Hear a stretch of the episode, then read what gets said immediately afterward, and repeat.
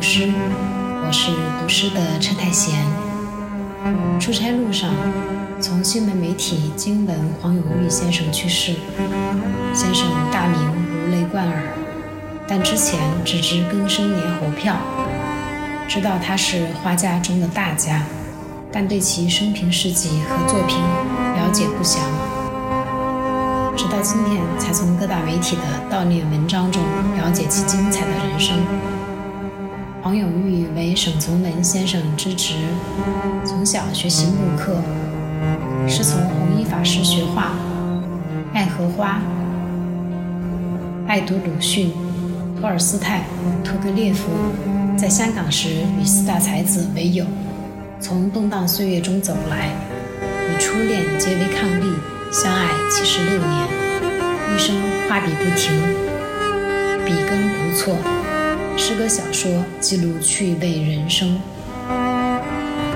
无慕虚名，爱动物，喜爱超跑，时尚顽童，死生皆可笑谈。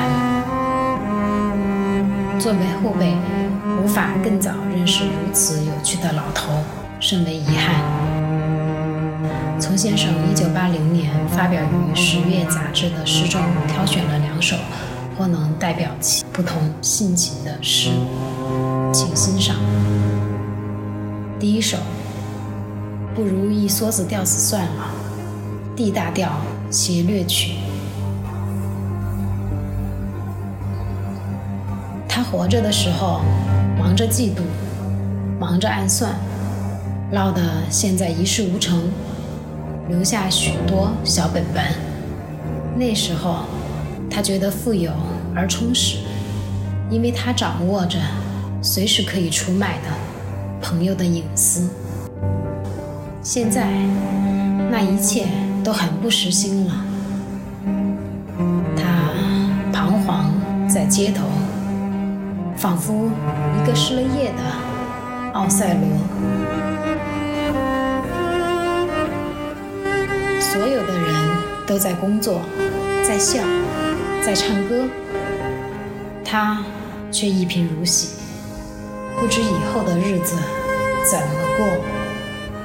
其实他没有真死，也不过只是我的一个小小建议：不如一梭子吊死算了。第二首，我思念那朵小花。大雪布满原野，我在痛苦的冬天散步。灰绿的天，沉重的压着无边的银白，连一声雀鸟也听不见。我看见一朵金色的小花，一朵。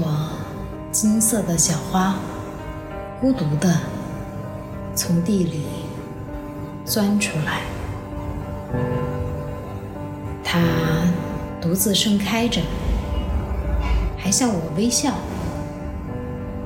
冬天过去了，到处都是鲜花了，五颜六色的，开在暖和的太阳下。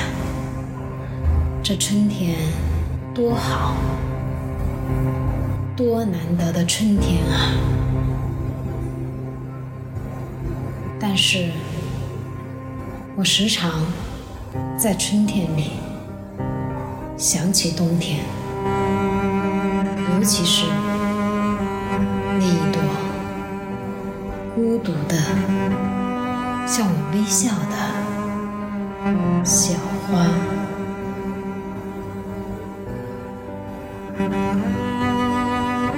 再见，黄永玉先生。没有见过您，但依然要感谢您在人间的九十九个春秋，留下猴票以及无数惊世画作、有趣的诗歌、小说，以及一代大师的传说。